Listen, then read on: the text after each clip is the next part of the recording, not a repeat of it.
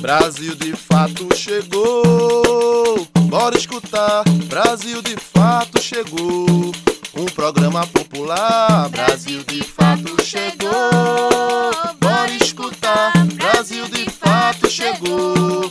Um programa popular, pra quem é trabalhadora, pra quem é trabalhador, ele traz informação, não é manipulador. Pra quem é trabalhadora, quem é trabalhador, ele traz informação, não é manipulador. Olá, você está ouvindo o Brasil de Fato Bahia. Eu sou Gabriela Morim. Na próxima hora vou trazer para você notícias em uma versão popular da Bahia, do Brasil e do mundo. No programa de hoje vamos falar sobre os riscos dos empréstimos consignados no Auxílio Brasil. Tem também nova pesquisa eleitoral sobre a disputa para a presidência e a alta do preço dos alimentos uma entrevista sobre os frutos da caatinga em risco de extinção. O quadro Saúde e Comunidade vai tratar da hipertensão e a importância dos exercícios físicos no seu controle. Tem ainda as notícias da região Nordeste. Fica com a gente pela próxima hora.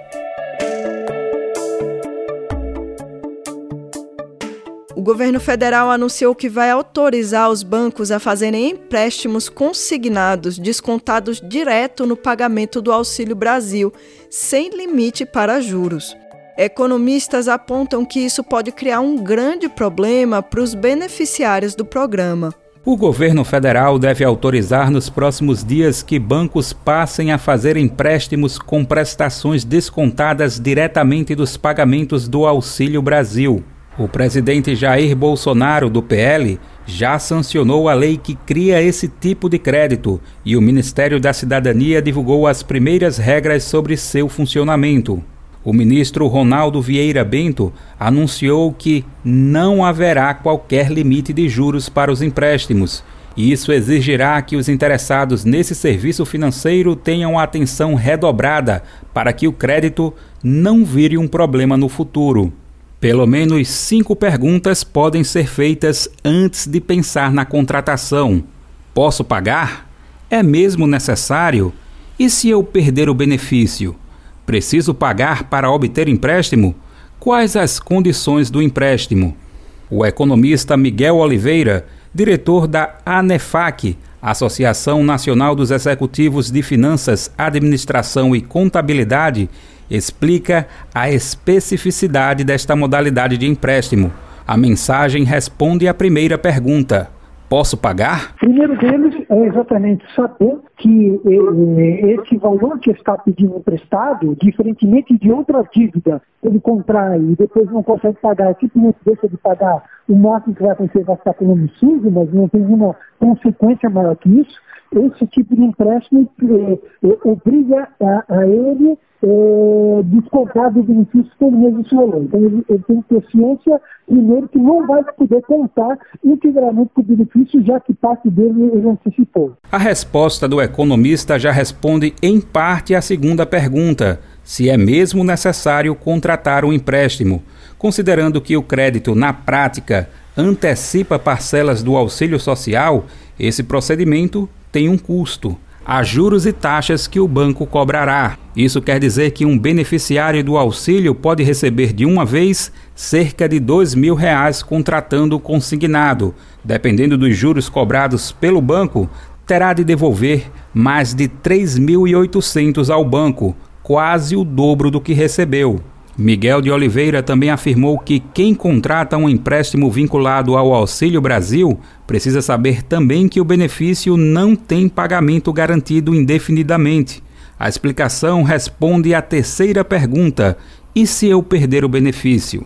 Assim, mesmo que o governo suspenda o pagamento por algum motivo, a dívida do consignado poderá ser cobrada pelo banco da forma como ele achar conveniente. Outra pergunta que pode ser feita é: será que preciso pagar para obter empréstimo? Miguel de Oliveira também deixa nítido que não é preciso pagar nenhuma taxa para obter um empréstimo em banco. Se alguém que oferece o consignado pede esse tipo de adiantamento, provavelmente está cometendo fraude. Não, não, não, não precisa pagar nada para conseguir empréstimo, vai ter um montão de, de, de pilantras aí oferecer. Não, paga uma taxa, paga uma taxa aqui para te liberar para analisar crédito. Não tem nada disso. A taxa que existe, essa taxa de, de correção de cadastro, é, ela já vem embutida na operação do banco. Então o banco, quando te passa lá o custo, já está embutido essa taxa, está embutido o IOF, que é o imposto de operação financeira, está lá dentro da, da taxa. O economista explicou que todas as taxas referentes ao crédito virão embutidas no total da parcela do consignado. Portanto, caso o beneficiário precise mesmo do consignado e o contrate, primeiro receberá o dinheiro do empréstimo. Só depois começará a pagar as prestações referentes a ele. E a pergunta derradeira: quais as condições do empréstimo? Ao Brasil de Fato, Miguel de Oliveira afirmou que é necessário saber exatamente quais condições do empréstimo antes de assinar o contrato, especialmente sobre juros e prazo. Segundo ele, como o governo decidiu não criar regras específicas para o consignado vinculado ao auxílio, cada instituição vai decidir as condições do empréstimo. Juros mais altos encarecem o crédito e tendem a reduzir o valor total do empréstimo, já que a parcela tem valor limitado. Já prazos mais longos fazem com que, ao final, o beneficiário do Auxílio Brasil acabe comprometendo mais o seu benefício com os pagamentos. Miguel de Oliveira, aliás, disse que parte dos beneficiários do Auxílio Brasil não tem familiaridade com crédito bancário ou contas sobre juros. Por isso, ele considera temerária a iniciativa do governo de vincular o benefício social a empréstimos e considera que a medida acabará agravando o endividamento de famílias no país, que já está em nível recorde. Do Recife, da Rádio Brasil de Fato, com reportagem de Vinícius Konchinski. Locução: Daniel Lamir. Entrevista Brasil de Fato.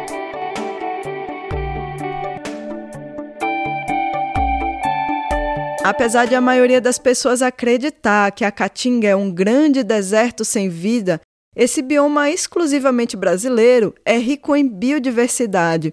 Nele existem diversas frutas que só nascem ali. É o caso, por exemplo, do umbu, maracujá da caatinga, seriguela. Por serem desconhecidas dos grandes mercados consumidores, algumas dessas frutas se encontram hoje em risco de extinção e são as comunidades tradicionais da região da Caatinga que têm trabalhado para garantir que as futuras gerações conheçam essa diversidade alimentar da nossa região. E é sobre isso que a gente conversou com Denise Cardoso, primeira mulher a presidir a cooperativa agropecuária familiar de Canudos, Uauá e Curaçá, a Coopercook. A cooperativa trabalha com os frutos da caatinga, preservando e recuperando áreas desse bioma, além, claro, de produzir doces, geleias e até cerveja com os frutos da caatinga. Bom dia, Denise. Muitos frutos da caatinga, inclusive umbu, estão ameaçados de extinção, né? A que podemos atribuir esse processo de desaparecimento e qual é a importância de tentar parar esse processo? Toda, toda essa relação de valorização da caatinga é, é importantíssima, né? desde, a, desde as comunidades, a, universidades, ao governo, tudo isso traduz é, muito do que, do que é necessário fazer né, pela valorização da caatinga, assim como todos os biomas. Como muitas outras plantas, né, umbu tem entrado nesse, nesse ranking aí de, é, de desaparecimento. E isso se dá justamente pela não valorização e pelo não reconhecimento né, da importância ah, de manter a caatinga em pé, de manter o bioma preservado. Né? Então, imagino eh, eu que, que se houvesse um trabalho é, diferente né, de, de, de, toda a relação de educação com as comunidades, de educação com as pessoas, é, de valorização através das políticas públicas por parte do governo, de estudos atribuídos né, pelas, pelas universidades, mesmo recorrente, que isso chegue diretamente nas comunidades, com certeza teríamos uma, uma estrutura diferente. Você acredita que a popularização desses frutos, como o umbu e o maracujá da caatinga, utilizados pela Coppercook, pode ajudar a conter o processo de desaparecimento? Como essa popularização pode ser promovida? Então, eu acredito que isso ajuda com certeza. Ah, na nossa região, todo um trabalho né, de, de, preservação feito pelas comunidades tradicionais, principalmente as comunidades tradicionais de fundo de pasto, ajuda muito nessa preservação do umbuzeiro, nessa preservação da caatinga. E claro, porque é, através do umbu, muitas famílias, do umbu e do maracujá e nas diversas outras frutas, muitas famílias têm a geração de renda, né? Então isso ajuda é, tanto pelo fato da geração de renda através do umbu, como pelo fato que as comunidades precisam é, da caatinga em pé para a criação dos animais, então para toda essa relação de produção, né, de, de bem-estar mesmo. Então, imagino sim, né, e acredito muito e a gente fortalece muito isso que é necessário é, todo esse processo é, de transformação através do cooperativismo, através da, da, geração de renda. E uma das coisas também que eu acredito, né, que e que é visível no nosso trabalho é que toda o fato da, do, do, agricultor, da agricultura enxergar o seu produto numa prateleira, num, né, num, e diversos outros espaços na televisão, faz com que aos pouquinhos essa lógica da, da valorização seja feita.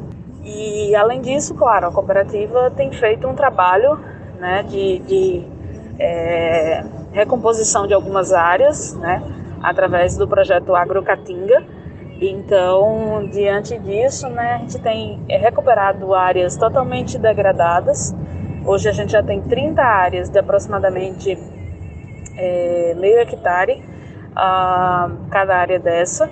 Então, a gente já tem mais de 10 hectares já recuperadas de, de caatinga, né, porque é através de, de sistemas agroflorestais então a gente consegue tanto ter a produção né, para a cooperativa, quanto recuperar áreas que estão é, em processo de, de degradação. Denise, esses frutos costumam ser consumidos por quem mora na região? Eles estão presentes nas feiras livres, por exemplo? Ou também entre essa população local é preciso popularizar o consumo? Inicialmente, né, quando começou o trabalho da cooperativa, é, a gente não conseguia achar nem os produtos nem as frutas na feira, mas hoje sim. Hoje, por exemplo, o maracujá, que era tido como uma, uma planta né, que, que era para ser tirada da, da, da, propriedade, porque não servia para nada, hoje as pessoas plantam né, e cuidam dessa planta porque gera renda e porque né, é importante para a família. Então, e aí leva para feira, né, vende vende na cooperativa. Então tem toda uma relação mesmo é, de, de, popularização é, em torno dessas frutas. Né? Então, tanto na feira livre quanto também nos supermercados. Né?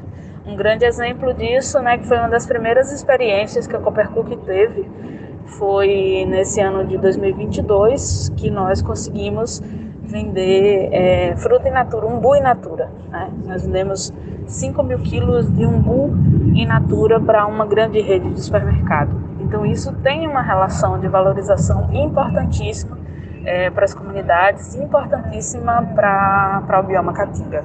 Além do valor nutricional, esses alimentos também têm um valor cultural, né? Você pode falar para a gente um pouco sobre esse valor cultural? Olha, em relação ao valor nutricional, a gente não nem questiona, né? Porque isso já é fato, já é dado. É, o valor cultural é incrível, né? e aos pouquinhos a gente também, o que estava se perdendo, a gente vem resgatando.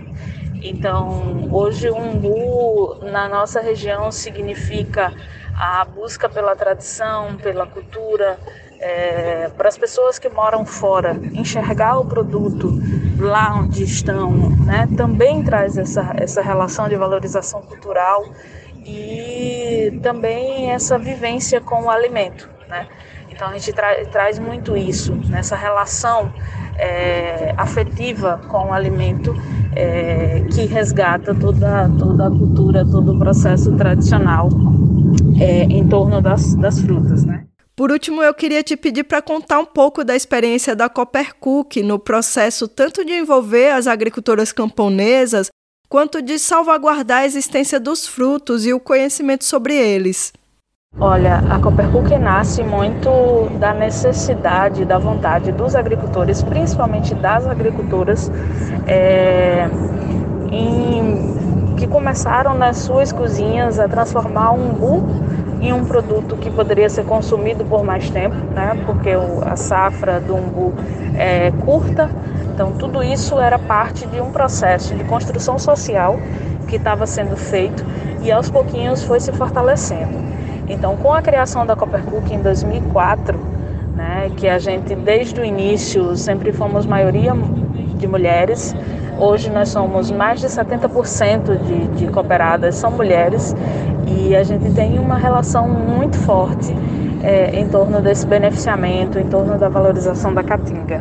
Então, todo o trabalho né, de transformar um umbu em geleia, em doce, em ver esse produto sendo exportado, em ver esse produto sendo levado para os grandes centros, né? em, em ver as, a, as nossas crianças se alimentando desse produto na escola e chegar em casa contar para a mãe, contar para o pai é, que se alimentou a, da geleia que foi feita né, a partir da, do, da, da, fruta que é coletada por esses agricultores, é, traduz para a gente né, toda uma relação importantíssima do trabalho feminino, do trabalho organizado através da cooperativa.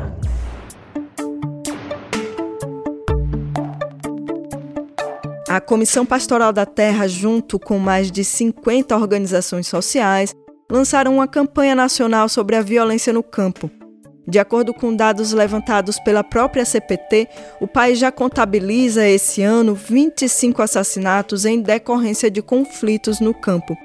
Em todo o ano passado foram registrados 36 homicídios desse tipo.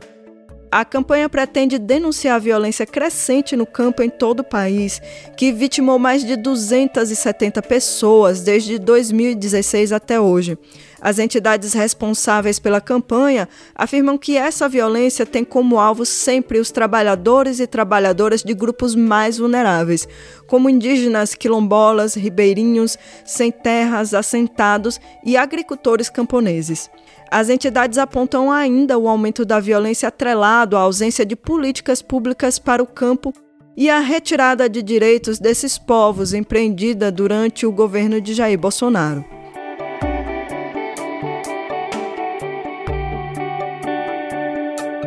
E vamos falar de eleições. Uma nova pesquisa sobre as eleições presidenciais, encomendada pelo banco BTG e FBS, aponta o ex-presidente Luiz Inácio Lula da Silva ainda na liderança, com 41% das intenções de voto. Em eventual segundo turno, o ex-presidente também permanece com a maioria das intenções, contando 51% dos votos. Uma nova pesquisa encomendada pelo banco BTG em parceria com a FSB mostra que Luiz Inácio Lula da Silva, do PT, continua na liderança, com 41% das intenções de voto na corrida eleitoral pelo Palácio do Planalto. Na sequência, aparece o presidente Jair Bolsonaro, do PL, com 34%. A distância entre os dois teve queda de 6 pontos percentuais. Isso porque, no levantamento anterior, o petista tinha 44% e o atual chefe do executivo aparecia com 31%. O ex-ministro Ciro Gomes, do PDT, aparece com 7% e a senadora Simone Tebet, do MDB, com 3%. O estudo mostra ainda que os demais candidatos pontuaram entre 0 e 1%. Já os que pretendem votar nulo somaram 2%, enquanto os indecisos representaram 3% dos entrevistados. Em uma eventual disputa de segundo turno, Lula ficou com 51%, enquanto Bolsonaro teve 39%.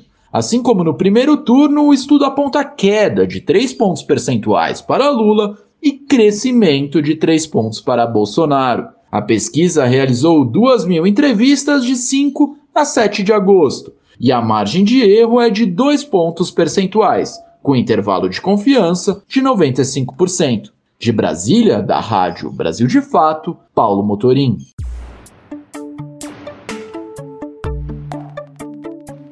A campanha nacional de vacinação contra a poliomielite e de multivacinação para crianças e adolescentes está acontecendo em Juazeiro desde a terça-feira, dia 9, Todas as unidades básicas de saúde do município estão aplicando as vacinas. A campanha segue até o dia 9 de setembro. O objetivo é evitar o retorno do polivírus selvagem no país, além de atualizar a carteira de vacinação do público-alvo. Crianças a partir de um ano até menores de 5 anos precisam tomar a vacina da poliomielite. É preciso levar RG, CPF ou cartão do SUS e cartão de vacina da criança ou adolescente. Já a multivacinação é destinada para crianças e adolescentes menores de 15 anos.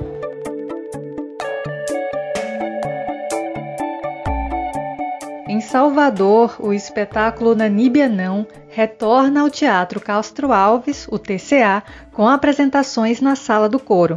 As sessões acontecem até 28 de agosto, às sextas, 8 da noite, sábados, 5 horas da tarde e 8 da noite, e domingos, 5 horas da tarde.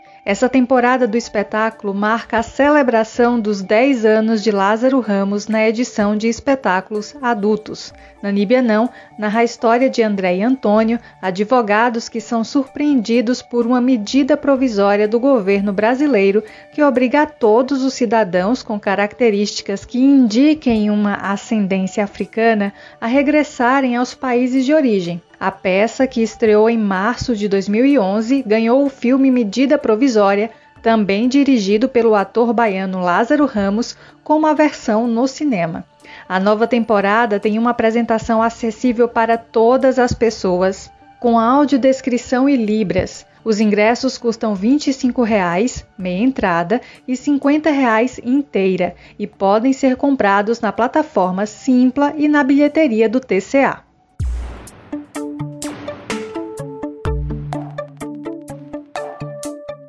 A alta do preço dos alimentos já é mais que o dobro da inflação de 2022.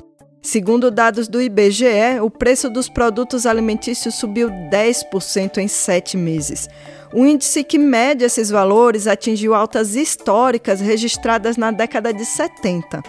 Os especialistas apontam que essa alta prejudica principalmente os mais pobres. Ir ao supermercado já está cerca de 10% mais caro hoje do que estava no início do ano. De acordo com o IBGE, o preço dos alimentos e bebidas já subiu quase 10% nos primeiros sete meses de 2022. O percentual é mais do que o dobro da inflação do período, medida pelo IPCA, sigla para Índice de Preços ao Consumidor Amplo, que ficou um pouco abaixo de 5%. Os dados de julho foram divulgados nesta quarta-feira. Apesar da alta acumulada no mês, o país registrou deflação de 0,68%, ou seja, uma queda de preços. Mas, na prática, esse recuo foi muito tímido para ter um impacto positivo no bolso do consumidor, principalmente em relação aos mais pobres.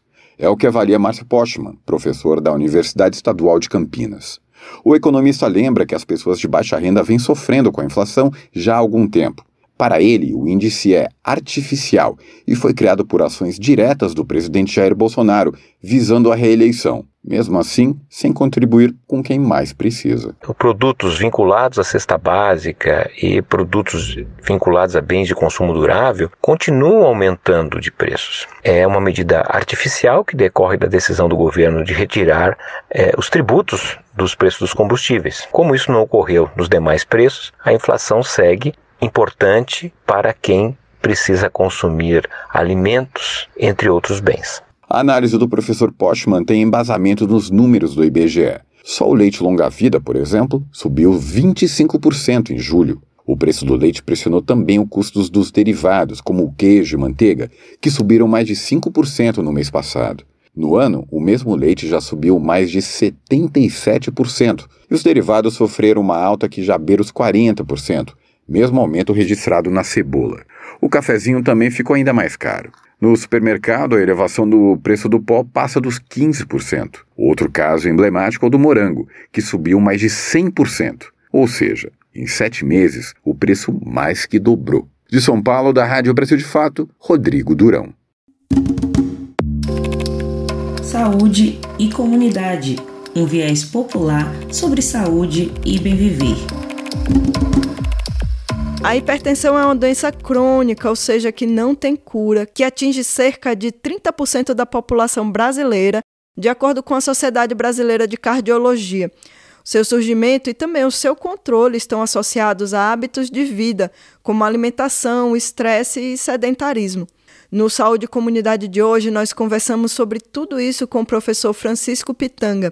Ele é presidente do Departamento de Educação Física em Cardiologia da Sociedade Brasileira de Cardiologia Regional Bahia, doutor em Saúde Pública pelo Instituto de Saúde Coletiva da UFBA e professor do mesmo instituto. A hipertensão arterial é caracterizada por elevação sustentada nos níveis pressóricos, sendo que os valores da pressão arterial sistólica ou a máxima na linguagem popular tem que estar maior do que maior ou igual que 140 milímetros de mercúrio e ou a diastólica ou a mínima na linguagem popular tem que estar maior ou igual que 90 milímetros de mercúrio para poder se caracterizar o indivíduo como hipertenso. A hipertensão arterial ela é uma doença crônica não transmissível e é fator de risco para outras doenças cardiovasculares, como também fator de risco para a doença renal crônica. Ela apresenta uma alta prevalência, tanto a nível mundial, em 2015 é, se estimou 1,3 bilhões de pessoas no mundo como é, portadoras de hipertensão arterial, e no Brasil, em 2019, se estimou a prevalência de 24,5% na população brasileira. Existem vários fatores de risco para a hipertensão arterial, entre eles podemos citar a obesidade, o tabagismo, o consumo de sal, a raça-cor, a idade, o sexo, e além de todos esses, o que a gente entende como sendo muito importante, que é a inatividade física. Assim, a Organização Mundial de Saúde sugere que as pessoas devem permanecer ativas fisicamente por pelo menos 150 minutos é, por semana, né, o que daria em torno de 30 minutos, é, cinco vezes é, por semana, para que as pessoas possam, então, ter benefícios no sentido tanto de prevenção quanto de reabilitação dos níveis pressóricos. A atividade física, então, desempenha um papel muito importante é, nesse contexto, porque a partir de quando você passa a praticar atividade física, você vai ter uma, é, uma excelente estratégia não medicamentosa para que você consiga manter os seus níveis pressóricos regulados. Né? Então, existem aquelas chamadas respostas que acontecem imediatamente após o exercício, que é a quando você, fazendo exercício, você tem um aumento na temperatura corporal, isso provoca uma vasodilatação periférica e uma diminuição no retorno venoso, fazendo com que você tenha um menor débito cardíaco e, com isso, você passe a exibir menores níveis de é, pressão arterial imediatamente após o exercício. E além disso, existem também as respostas crônicas, né? ou seja, aquelas que acontecem nos indivíduos que praticam exercícios regularmente. Então, essas pessoas têm uma redução na atividade do sistema nervoso central, uma redução nos níveis de insulina, é, existe um despejo de substâncias vasodilatadoras na circulação, e tudo isso provoca é, uma diminuição na reabsorção do, do, sódio renal e uma redução na secreção das catecolaminas, fazendo com que as pessoas que praticam exercícios físicos exibam, exibam níveis pressóricos menores do que aqueles que não praticam exercício. Dessa forma, é de fundamental importância que as pessoas adotem um estilo de vida ativo fisicamente, para que com isso possam haver respostas importantes e satisfatórias, tanto na prevenção quanto na reabilitação da hipertensão arterial.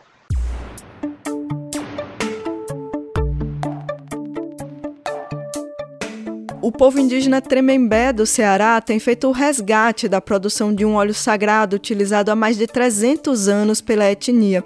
O óleo de batiputá, fruta nativa do Ceará, é utilizado tanto na culinária quanto nos rituais sagrados da etnia. Para não deixar se perder essa tradição, a juventude do povo tremembé se esforça para conhecer e reproduzir essa receita.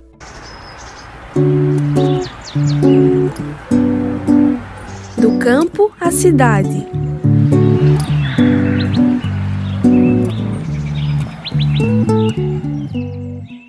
Um serve de alimento, outro serve para curar. nós vamos fazer o óleo do nosso badiputá. O fruto é pequenininho, mas a potência do óleo que se extrai dele atravessa gerações.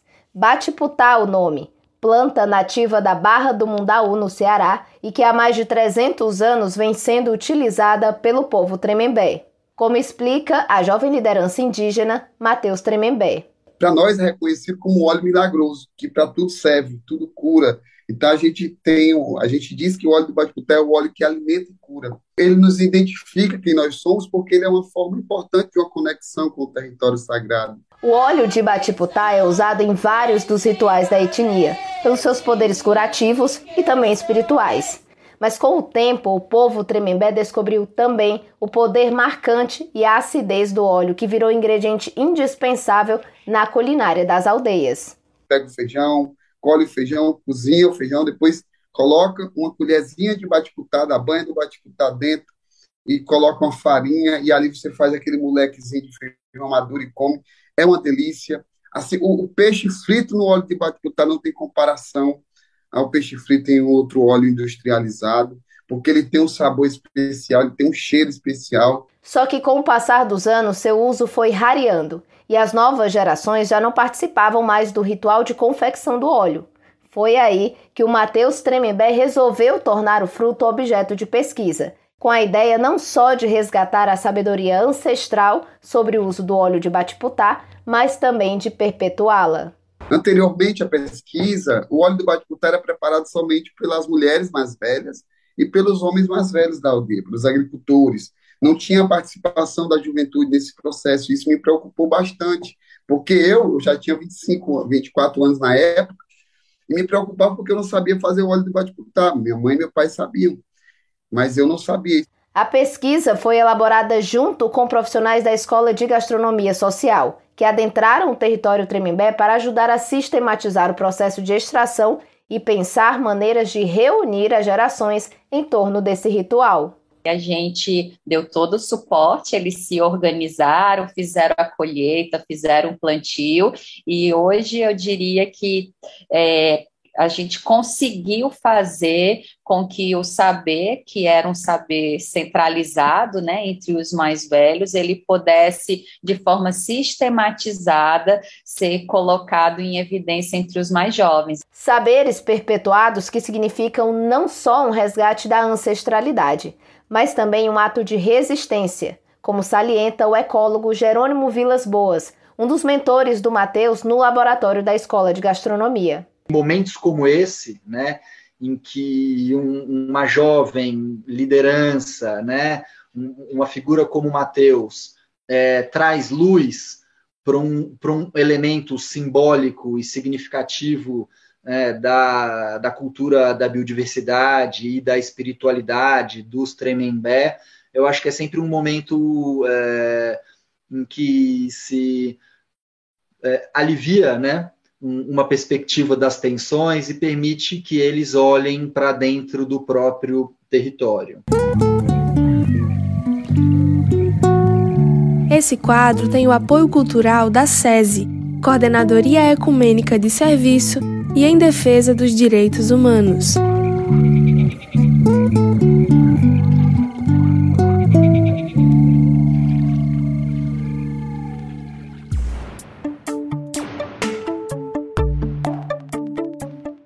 Vamos agora para o nosso giro pelo Nordeste, começando pelo Piauí, onde uma comunidade quilombola do semiárido tem aliado produção agroecológica à preservação da caatinga. No Rio Grande do Norte, uma área de preservação de cavernas está sendo recriada na região do Alto Oeste. E em Alagoas, as cozinhas da solidariedade combatem os efeitos das chuvas fortes e da fome em 10 cidades.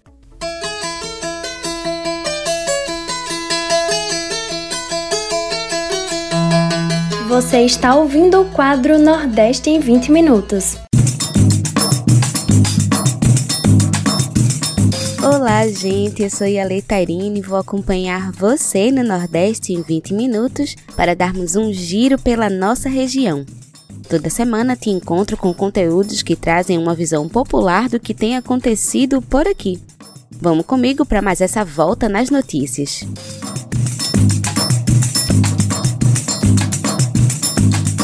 Para começar o Nordeste em 20 minutos de hoje, vamos conhecer a experiência de uma família quilombola de São Lourenço do Piauí, no semiárido piauiense, que descobriu uma forma de ter uma produção agroecológica e, ao mesmo tempo, preservar a caatinga.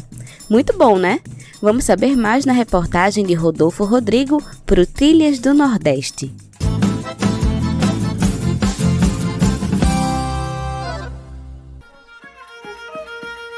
Na comunidade quilombola Queimada da Onça, em São Lourenço do Piauí, no semiárido piauiense, uma família descobriu como ter uma produção agroecológica e, ao mesmo tempo, preservar a caatinga.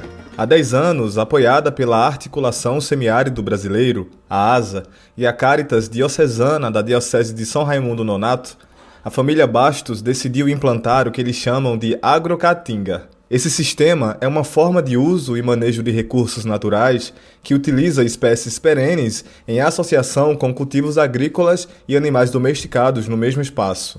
O sistema agroflorestal, SAF, nome original do projeto, quando aplicado ao semiárido, é uma estratégia de convivência com o bioma caatinga e uma forma também de produção agrícola que cria novas possibilidades de produção de alimentos para o consumo humano e dos animais. O, o sistema gera renda, é, gera ocupação para a família por conta do, do trabalho que está sendo desenvolvido. E o que é mais importante é porque é um sistema que tem conservado recursos ambientais, recursos naturais, e tem é, é, melhorado, inclusive, a qualidade do solo por conta das práticas que são desenvolvidas no, no agroecossistema, né? E isso tem feito com que a, a família tenha criado naquele, naquele território um microclima com atração de animais silvestres, com é, o desenvolvimento de, de plantas que já estavam praticamente desaparecendo do, do, território e elas começam a reaparecer em função das condições que foram é, favorecidas né, e, e estão hoje favoráveis para o agroecossistema. No SAF da fazenda Chique Chique, a família produz diversos alimentos agroecológicos, como o feijão, o milho, abóbora, banana e mamão, além de hortaliças, que são comercializados em feiras agroecológicas na cidade. Na experiência, existe também a integração de outras práticas, como a apicultura e a caprinovinicultura. E isso tem sido muito positivo, né? É, enxergar de volta isso, né? É, no, nosso, no, no, nosso SAF, né, ele tem uma, um papel fundamental na questão da manutenção das abelhas, né, tanto as abelhas nativas, mas como as abelhas apis que a gente cria lá, né, isso também é, é, é parte do processo que ajuda, né, beneficia, né, é, é de forma econômica, né, porque as abelhas produzem o mel e o mel gera renda, né? então isso ajuda. Desde o início da aplicação do sistema, a família conseguiu recuperar a mata que cerca toda a área da sua casa. E com a extensão do mercado, a iniciativa também incentiva a permanência da juventude nas comunidades e nas produções agroecológicas. Dentro do semiárido ainda tem poucas iniciativas de, de, de sistemas agroflorestais. É, e isso é, precisa ser disseminado no semiárido, né? como forma de conviver com o nosso, com o nosso ecossistema, com, nosso, com, nossa, com nossa caatinga, né? de forma que a gente possa reverter esse processo, né? É, que é o processo de desmatamento, o processo de perda da nossa caatinga, que é tão sensível, mas que a gente pode encontrar aí uma outra forma né, de conviver mantendo a nossa mata em pé.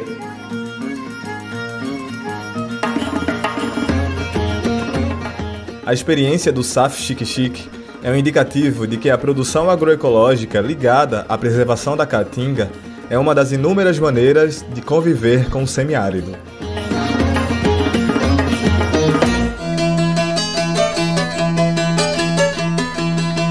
Saindo do Piauí e indo para o Rio Grande do Norte, os potiguaras agora têm uma área de conservação estadual de proteção integral na região do Alto Oeste, o Monumento Natural Cavernas de Martins, chamada MONA. A criação oficial da reserva ocorreu com a publicação do decreto número 31174 na última sexta-feira, dia 29. A área é de 3.538 hectares de caatinga e um perímetro de 39 quilômetros. Além de Martins, o Mona abrange os municípios de Umarizal e Porto Alegre, que estão na zona de amortecimento, área estabelecida ao redor da unidade de conservação. A região tem 92 cavidades naturais, sendo 78 cavernas que apresentam registro fóssil, pinturas rupestres e uma grande diversidade biológica. Segundo o governo, a criação do MONA promove a proteção de espécies da fauna e da flora, enfrentamento às mudanças climáticas, ordenamento e estruturação da visitação e do turismo e incentivo às práticas sustentáveis da agricultura e pecuária.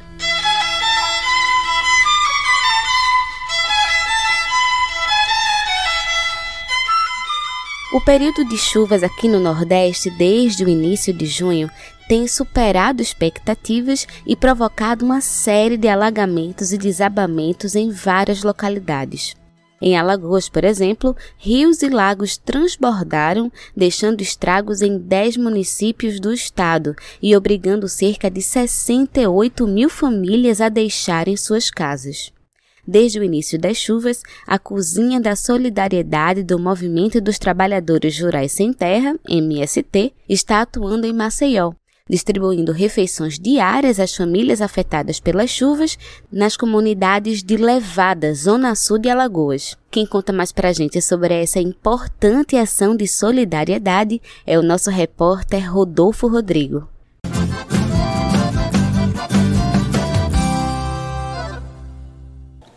Junho já é, é, é, o final do inverno. Chove, mas não é tanto como esses quatro meses. Quando os profetas das chuvas anunciaram o inverno chuvoso no Nordeste, ainda em janeiro deste ano, a gente não imaginava que seria tanta água. Até agora, pelo menos quatro estados nordestinos tiveram chuvas que puseram à vista os problemas enfrentados pelas populações mais pobres: alagamento, desabamento e pessoas desabrigadas. Além de ter que enfrentar os impactos das chuvas, essas pessoas também têm que se preocupar com a fome. Com chuvas desde o início de julho, rios e lagos transbordaram, deixando estragos em 10 municípios de Alagoas e obrigando cerca de 68 mil pessoas a deixarem suas casas. Na contramão desses problemas, a solidariedade tem trabalhado para ajudar quem foi atingido. Desde o início das chuvas, a Cozinha da Solidariedade do Movimento dos Trabalhadores Rurais Sem Terra, o MST, está atuando em Maceió, distribuindo refeições diárias às famílias afetadas pelas chuvas nas comunidades de Levada, zona sul de Alagoas. E a gente decidiu fazer então, enquanto o povo estava ali se organizando, voltando esse período incerto de chuva, a gente serviu também refeições lá numa estrutura que a gente tem que chamar Casa do Congresso do Povo, né? Que aí é uma estrutura do MST na cidade. A partir de lá, a gente fez essa cozinha, montou essa cozinha para que todas as noites aí é, a comunidade pudesse ir lá e, e trazer, levar uma refeição para casa. A Cozinha da Solidariedade distribui diariamente refeições para cerca de 100 famílias que estão em situação de vulnerabilidade na cidade. Somente na primeira semana de atividades, a cozinha serviu quase 300 litros de sopa. Durante a existência do coletivo, foram entregues em torno de 5.300 refeições. Grande parte dos alimentos que compõem as doações vem da reforma agrária. Esse combate que a gente faz é, contra a fome, a gente também é, tem é, esse objetivo de propagandear que a reforma agrária alimenta. Essa é uma forma, né, surge como uma forma da gente prestar conta com a sociedade, inclusive, né, do que é que nossos acampamentos e assentamentos produzem e de, e de como essa solidariedade de classe, né, de, de trabalhador com trabalhador, trabalhadora para trabalhadora, se dá na comunidade. Né? Alana Barros é voluntária das ações do Congresso do Povo há dois anos. Para ela, a Cozinha da Solidariedade é também um espaço de conscientização política. Que a gente não só alimenta com a comida que é preparada, mas a gente alimenta com, a, com abraço, com carinho, com a conversa que é feita ali durante o preparo, depois da, na distribuição de alimento. Essa nossa ação de solidariedade, ela tem um objetivo também de construir sempre uma intencionalidade política, não só de é, de uma distribuição assim caritativa da refeição, mas de, de construir espaços de diálogo com as pessoas. A cozinha segue mobilizando os mutirões de solidariedade em Maceió diariamente, arrecadando alimentos, materiais de higiene pessoal, roupas e utensílios domésticos. Para ser um voluntário das ações da Cozinha da Solidariedade em Alagoas, acesse as redes sociais MST Alagoas ou o Congresso do Povo Maceió. As doações financeiras podem ser realizadas através do Pix, marmitasolidaresdaterra.gmail.com.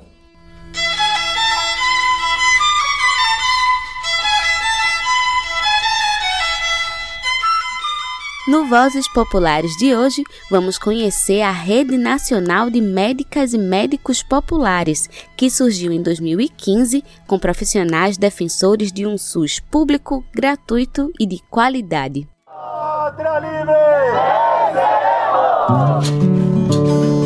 Vozes Populares. Na última semana de julho, uma visita fora da agenda oficial do presidente Jair Bolsonaro ao Conselho Federal de Medicina causou revolta em várias médicas e médicos brasileiros. Na ocasião, o presidente da República fez um discurso anti-vacina contra o uso de máscaras e no qual também defendeu a cloroquina. Ele foi aplaudido pelos gestores da instituição. A Rede Nacional de Médicas e Médicos Populares lançou nota de repúdio afirmando que o Conselho Federal de Medicina não representa a classe médica brasileira. Vamos conhecer a Rede Nacional de Médicas e Médicos Populares e também saber mais sobre as implicações da relação de Bolsonaro com o Conselho Federal de Medicina. Eu sou Júlia Vasconcelos e essa é mais uma edição do Vozes Populares.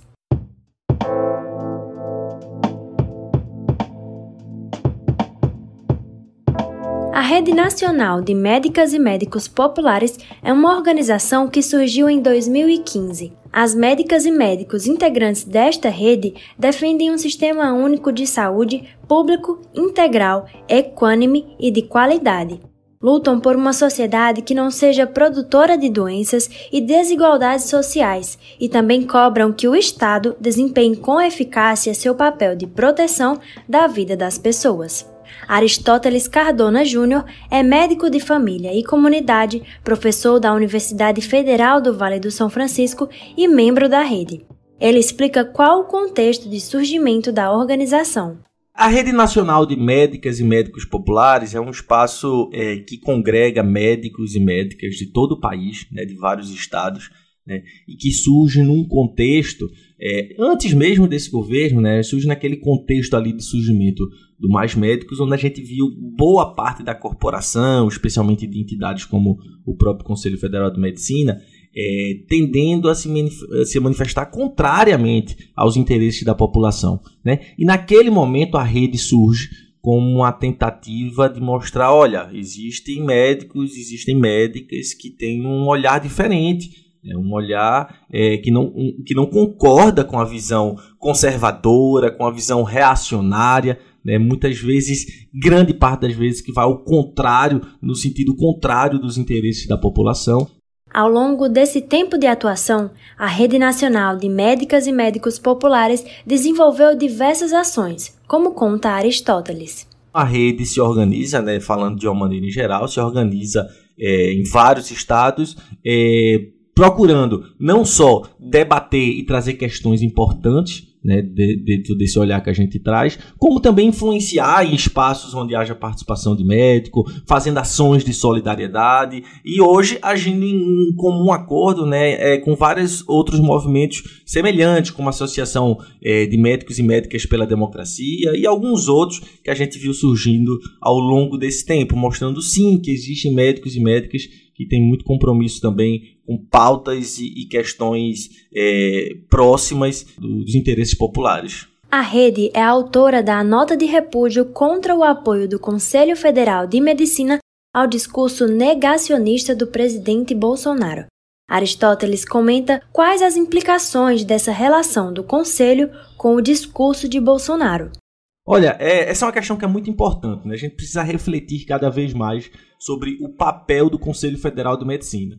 É, de uma maneira em geral, esse papel seria o de regular a prática médica em nosso país. Ou seja, garantir uma boa prática profissional, garantir uma prática profissional respaldada em ciência, né, diante da nossa realidade.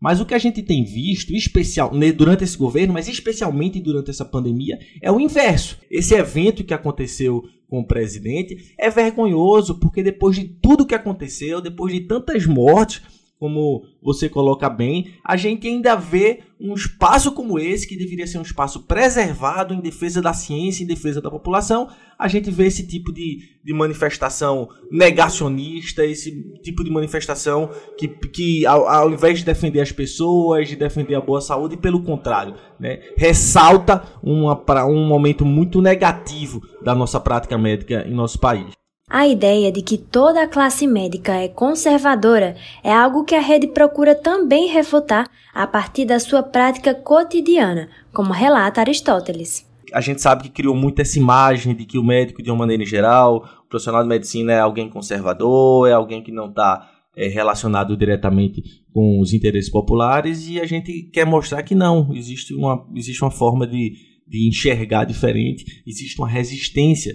né, né, nessa construção da nossa área e que a gente sente que ganha cada vez mais força né, no momento em que o Brasil luta né, para que a gente viva a gente, é, em defesa da nossa democracia e que a gente volte a viver em um contexto cada vez maior de democracia. Você tem curiosidade de conhecer um pouco mais da Rede Nacional de Médicas e Médicos Populares? Aristóteles Cardona compartilha como você pode fazer para ter mais informações. Hoje, as principais formas de entrar em contato conosco da Rede Nacional de Médicas e Médicos Populares pode ser através das redes sociais. Nós temos redes sociais, só procurar por Médicos Populares é, no Instagram, no Facebook, no Twitter. A gente está sempre acompanhando e interagindo. E através do nosso site, médicospopulares.org. Aí lá tem tanto as informações do nosso dia a dia, quanto tem formulário de contato, tem e-mail, tá tudo lá.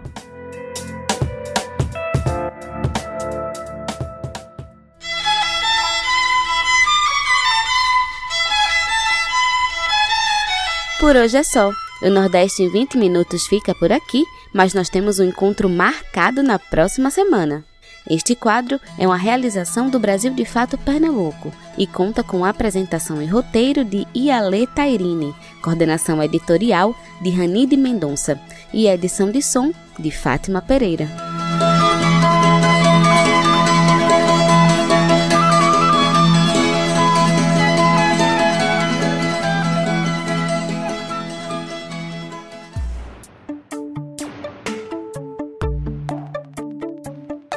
Por hoje ficamos por aqui. Se você quiser entrar em contato conosco, enviar suas sugestões, manda uma mensagem para o WhatsApp 75998439485. Participaram desse programa a Ellen Carvalho na produção e reportagem, Fátima Pereira na edição, Douglas Matos, Rodrigo Durão e Paulo Motorim na reportagem, eu, Gabriela Morim, na locução, roteiro e produção, e todo o coletivo que constrói o Brasil de Fato Bahia. Nós ficamos por aqui, boa semana e até o próximo domingo.